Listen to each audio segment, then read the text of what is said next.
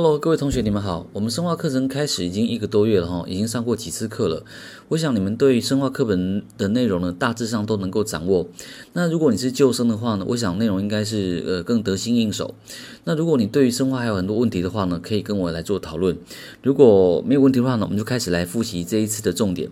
在这一次的重点是我们的第四次重点整理。那这个整理呢，主要是针对第二章前面的部分。那第二章的内容当中呢，它是针对蛋白质的结构来做一些所谓的呃一些描述。那首先呢，要讲的是蛋白质的一级结构。我们知道一级结构所讲的就是氨基酸的序列，主要的键结呢是生态键。那生态键非常重要，因为生态键呢，我们说这个碳跟氮之间呢具有所谓的呃双键的特性，所以导致呢它是无法转动的。那除此之外呢，我们把生态键的两侧，我们称为所谓的吠角跟塞角。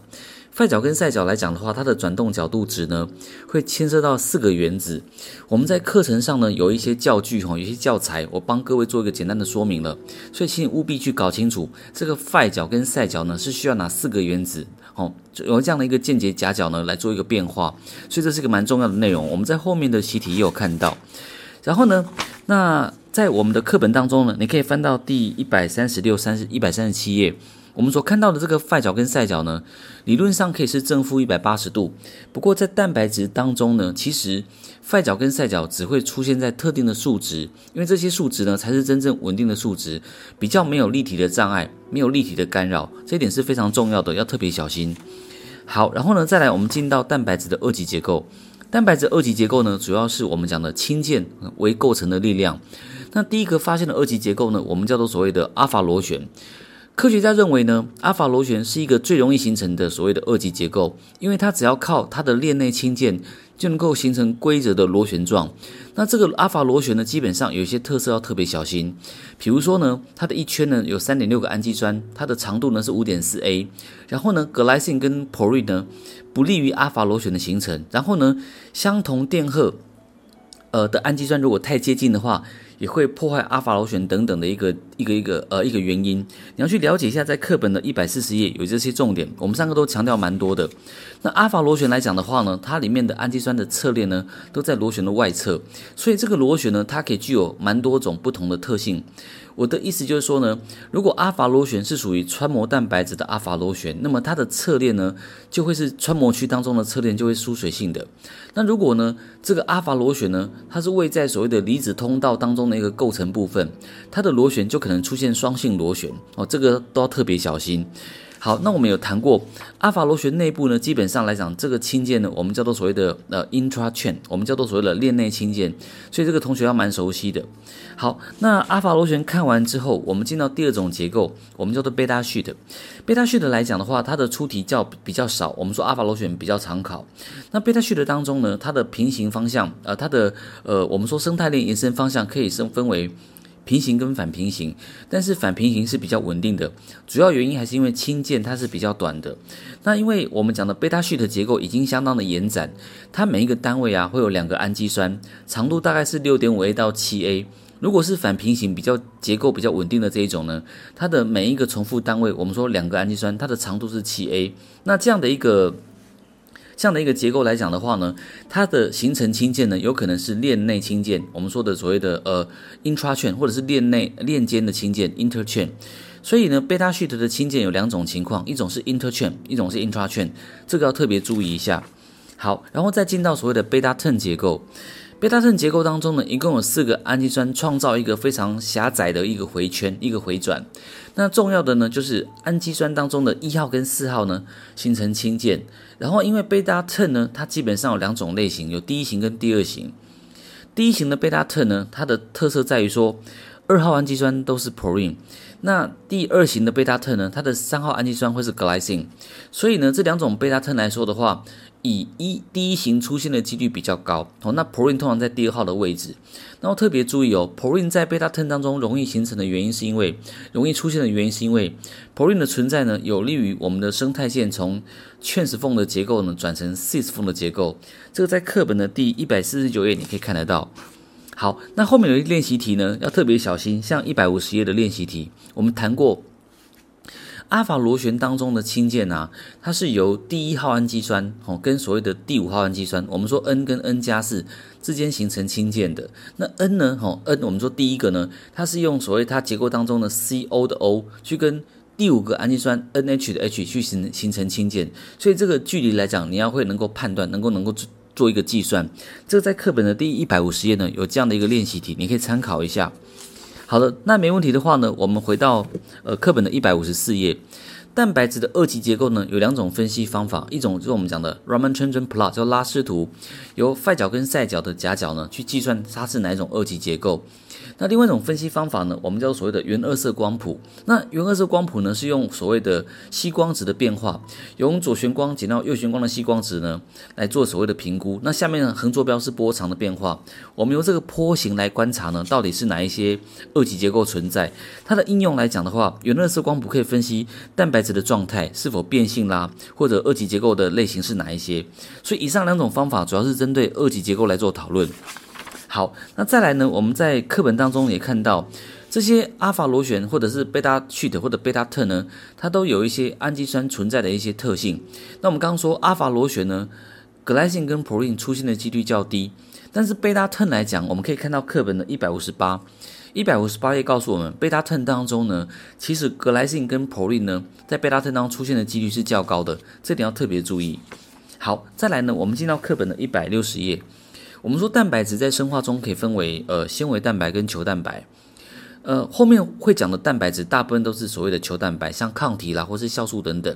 那课本当中呢，它把纤维蛋白呢在这边做一个基本的介绍。那纤维蛋白呢，通常来讲它都由重复的二级结构。单一种二级来构成，我们说像所谓的呃 alpha keratin 阿法角蛋白构成毛发主要的一个结构，它主要的结构呢就是由阿法螺旋两两成对，从简单的构成复杂的结构。像我们说细胞骨架里面的 intermediate filament 就到 IF 中间丝呢，它也是由所谓的阿法螺旋构成的。那这样的一个结构来讲的话，它会使它的这个结构具有一些弹性在。那这个阿法螺旋呢，它两两缠绕来讲要小心一件事，因为阿法螺旋本身是右手旋，但是呢，它形成两条缠绕时呢，我们叫做所谓的呃 super coil 或者叫做所谓的呃 super twisted 这种所谓的 two chain coiled coil 两条链的交缠，它是用右手，它是用左手旋的方式。我再强调一次。阿法螺旋本身是右手旋，但是两条链的缠绕呢是以左手旋的方式来做缠绕，可以增加安定性。那两两缠绕可以构成更高级的结构。好，这是阿法 keratin 的一个组成。然后我们说呢，在烫头发的过程当中呢阿法 keratin 当中的一些所谓的双流键形式会发生改变。所以请记得，烫头发的过程就是改变双流键的形式，让原本呢比较直的头发，双流键重排之后变成比较卷的头发，这样就完成烫头发的概念。好，那没问题的话，我们进到一个必考题。这个必考题呢，就是我们讲的胶原蛋白的部分。胶原蛋白呢，它是一个非常特别的二级所构成的，它叫做阿发券。那阿发券当中呢，三个氨基酸绕一圈，这三个氨基酸有一些基本的规则，譬如说 glycine 啦、proline 或者是 hydroxyproline 等等，那都是一个重要的考点。那阿发券本身是一个左手旋，然后呢，胶原蛋白的的结构当中呢，它会有二级的阿发券。以我们讲的右手旋的方式呢，去缠绕成三螺旋，也就是胶原蛋白的结构本身，阿发圈是它的二级阿发圈是左手旋，但是缠绕的三股螺旋呢，是以右手旋的方式。这个在课本当中的一百六十三，我们都有特别去谈到。哦，还还有在一百六十五页呢，也有蛮完整的图片告诉你说。这三个氨基酸构成了一圈哈，那这一圈的结构呢，是它重复单位，就是三个氨基酸构成一圈的重复单位，构成胶原蛋白的阿发圈这是都这些都是蛮重要的，而且在我们的课本当中很蛮蛮多蛮多描述，而且在高一来讲算是个热门的考点，它是必考题。然后接着呢，我们进到课本里面的第一百六十六一百六十六页，我们谈到了。胶原蛋白当中，为了提高它的保水性、安定性，会发生氢氧化作用。所以呢，在今年高一的考题也有考到氢氧化作用，请各位务必记得呢，氢氧化作用参与的那些酵素，像说 polyol hydroxylase 是氢氧化酶，它需要的材料有哪一些呢？除了 p o l i n 之外，还需要我们讲的 alpha ketoglutarate alpha Kg，还需要氧分子，还需要铁。那铁呢，需要维他命 C 维持还原力。那反应完成之后呢，我们的 proline 呢变成氢氧化的 proline 之后，那我们的 alpha Kg 呢会变成四个碳的呃 succinate。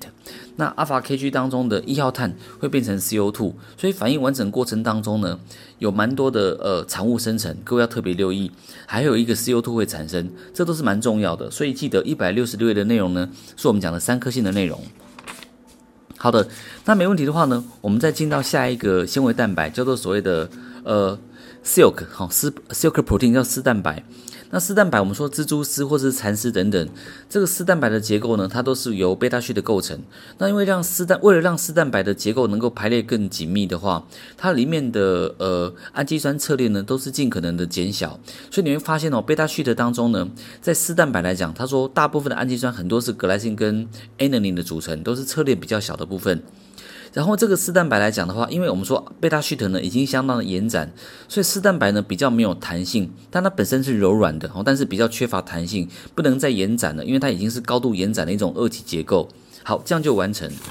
好，再来的话呢，我们进到课本里面的球蛋白结构。那在球蛋白结构当中呢，我们谈到了哈，那个科学家的研究，所有的球蛋白呢，其实它的包覆呢都是非常的紧密，内部的输水核心非常的稳定，让呢我们说这个球蛋白呢尽可能减少对外交互作用的表面积，使球蛋白维持很高的安定性。那球蛋白还有个特色，就是球蛋白当中呢，常常可以具有两种以上的二级结构。像我们课本中的一百七十三页，你可以看到，像 chymotrypsin 啊这样的一个蛋白酶，它里面呢拥有一些阿法螺旋跟贝塔 sheet 的结构，所以它是两种二级组成的球蛋白。但是有一些球蛋白呢，它可能也只有一种二级。那只有一种二级的呢，我们在课本上有讲过，像这个所谓的 myoglobin。Hemoglobin 还有所谓的叫做 cytochrome C，它们都是属于我们讲的 hemoprotein，带有 hem 的一种蛋白质。它们内部的结构来讲，以三级结构而言呢，都是由都是由呢各种阿法螺旋所拼凑起来的，这都是蛮重要的。所以告诉我们一件事，球蛋白呢可以具有两种以上的二级，但有一些呢是单一的二级所构成的球蛋白。好，那没问题的话呢，我们在课本当中一百七十四页特别谈到了哈，球蛋白来讲，以 myoglobin 而言，各位要记得 myoglobin 是一个三级结构，myoglobin 是三级，它的内部呢有一百五十三个氨基酸，然后一共有八个阿法螺旋，这八个阿法螺旋当中呢，以特别以那个所谓的 E 螺旋跟 F 螺旋最为重要，它跟 Heme 有一些结合，这个会在我们的下一个章节哈，下一册再特别跟各位做一个说明。然后呢，我们的 Heme 结构来讲是分两个部分。，Him 的中心是铁，那另外一个有机环呢，我们叫 protoporphyrin，我们叫原普林，所以 Him 就是铁再加上 protoporphyrin 的结构，这算是一个蛮重要的概念。好，那没问题的话呢，我们再进到课堂上最后一个重点，蛋白质的结构呢，从一级到四级的描述，虽然它尽可能描述完整，但它有些不足的地方，因此我们多了两个名词来做补充。第一个名词呢，我们叫 motif。其实 motif 呢，它是比二级更高级，但是又小于三级，所以 motif 也叫做 super secondary，也叫做所谓的所谓的 fourth，或叫做所谓的一种二级的组成区。那 motif 来讲的话，它通常是二级的排列或者二级的组成区。那要构成一个 motif 呢？功能不重要，motif 不一定有功能，可是重点是它必须是一个稳定的二级排列的图案，这点非常的重要。像蛮有名的 motif 呢，我们叫做 helix turn helix，它就是一个蛮有名的 DNA 排列 motif。总而言之，motif 是介于二三级之间，我们称为超二级。好的，再来讲到下一个字叫做 domain，domain 通常几乎等于三级，我们可以说 domain 就是三级，因为 domain 呢是一个有功能的结构域。很多的蛋白质，它可能有不同的 domain 或者两个以上的 domain。重要的是呢，当我们把蛋白质用蛋白酶切开，只要 domain 独立存在，仍然保有完整性的话，那么它就可以称为一个 domain。也就是说，蛋白质当中呢，假设有个结构，它能够在单独存在时保有一个功能性、完整性，我们说它叫称为一个 domain。那以课本的例子来讲，它介绍的例子呢，我们叫 troponin C。troponin C 呢，它有两个钙的结合 domain，它本身是一个三级结构。但它却有两个斗面都能够结合钙。如果我们把这个斗面呢分开的话，它仍然保有结合钙的功能。那么我们就称为这是一个标准的斗面的特性。所以总而言之斗面是一个三级结构斗面属于三级。那一个蛋白质呢，可以拥有两种或者说两个以上的斗面。好，那没问题的话呢，我们再进到最后一个部分是蛋白质呃三级结构的分析。蛋白质三级结构的分析，基本上我们可以说它分析所有原子的排列情况。这里至少三个技术可以讨论。第一个是蛋白质结晶 X 光绕射。那各位要记得，蛋白质结晶之后，必须成功的结晶找到对的条件，X 光绕射呢，才能够去有效的分析出它里面电子云的分布的密度。所以，我们说 X 光绕射呢，是用 X 光去测定电子云的所谓的分布密度情况，去解出呢蛋白质的立体结构。那蛋白质的结晶与否来讲，要看条件是否掌握得宜。有些时候，蛋白质如果无法结晶，那么 X 光绕射就无法进行了。那 X 光绕射对蛋白质结晶来呃来做分析来讲的话，这个技术呢，它可以解析一些所谓的呃大的三级或者一些小的四级结构，原则上没有太大的问题。好。再来的话呢，我们讲到下一个分析蛋白质三级结构的一个技术叫做核磁共振。不过核磁共振来讲的话，它只有特定的原子可以产生所谓的核自旋的讯号。这个原子帮我们讲一般的氢啦，还有碳十三，还有所谓的氮十五等等。一般的氢呢，我们讲的这个原子序是一的氢呢，它是最常用的一个所谓的原子。但核磁共振因为它的讯号来讲的话比较呃比较复杂一点，所以呢核磁共振呢它能够解的结构通常比较小，通常是一些蛋白质的三级结构或者是一些小的我们讲的 domain 的结构等等。那核磁共振来讲的话要特别留意，就是说它的这个所测定到的结构呢是动态的，因为蛋白质它不需要结晶，在水溶液当中呢这个结构可能会有一些动态的变化，所以。我们说核磁共振所解的结构呢是蛋白质动态的情况。好，那第三种蛋白质结构解析的技术呢，我们叫低温电显。我们上课特别谈到，低温电显呢是使蛋白质呢在瞬间低温之下保持我们讲的不动的状态。这个时候呢，我们用电子显微镜对蛋白质各种角度来进行所谓的二 D 的拍照。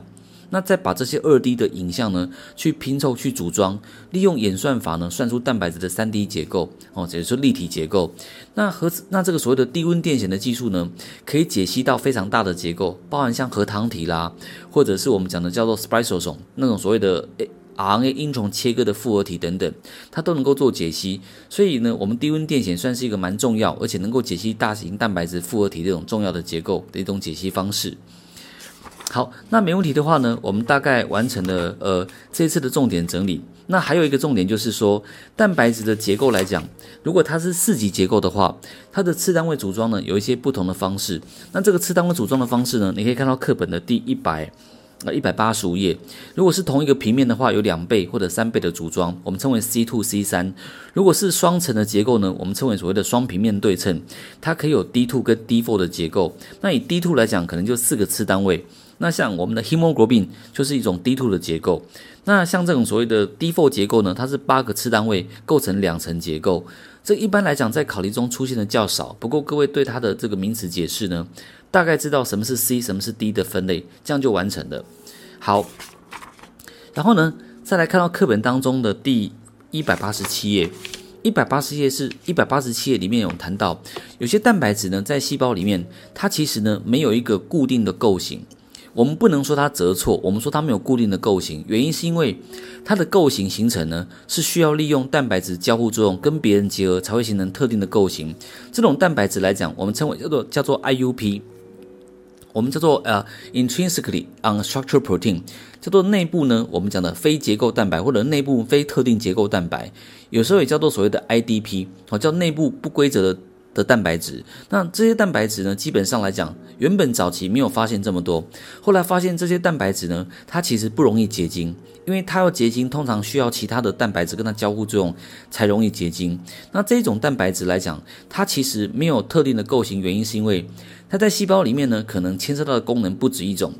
它的功能呢，主要可以伴随。伴随蛋白质的交互作用，也作为一个所谓的引导蛋白质交互作用的一种角色。所以这种蛋白质来讲的话，现在发现越来越多。所以它不容易结晶的原因，是因为它本身没有特定的结构。那我跟各位报告一下，它本身没有特定的结构，是因为它缺乏所谓的固定的疏水核心。这种缺乏固定输水核心的氨的蛋白质们呢，可能是因为内部的结构当中，它的 lysine 哦 arginine 含量可能比较多，破坏输水核心的一个稳定性。所以这种所谓的 IDP 或者 IUP 来讲的话，它的核心不容易形成，所以它的构型比较不稳定。那课本当中呢，明显的例子就是所谓的 P 二十七蛋白。P 二十七蛋白呢，它可以跟 cyclin 跟 CDK 作用。呃，让它们结合更稳定。那你也知道，CDK 跟 cyclin 跟细胞周期有关，所以这个 P 二十七呢，我们可以说它的功能性呢跟细胞周期的调节是有关系的。所以这种蛋白质，各位务必记得，蛋白质虽然常常有特定的构型，但是有一群呢没有特定的构型，我们叫做所谓的呃 IUP 或者 IDP。这个重点在课本一百八十七页也蛮重要的。我想这个重点至少是两颗星以上，你要把它整理一下。好，那没问题的话呢，我们算是把这一次的重点整理呢进行完呃介绍完毕。接下来要讲的是蛋白质呃折叠跟变性的问题，然后马上会把这个章节做结束。那这一周的内容呢，可能重点比较晚上传，当然也是因为我现在课程比较多，比较忙。如果各位对我课程还有任何问题呢，来欢迎各位来跟我做一个简单的讨论。那期望各位在学习的呃进度上呢，能够好好把握，能够定期的去复习。然后呢，如果在试题的呃演练上来讲有问题，也欢迎找我讨论。那我们祝各位同学呢，呃，一切一切顺心平安，下次见，拜拜。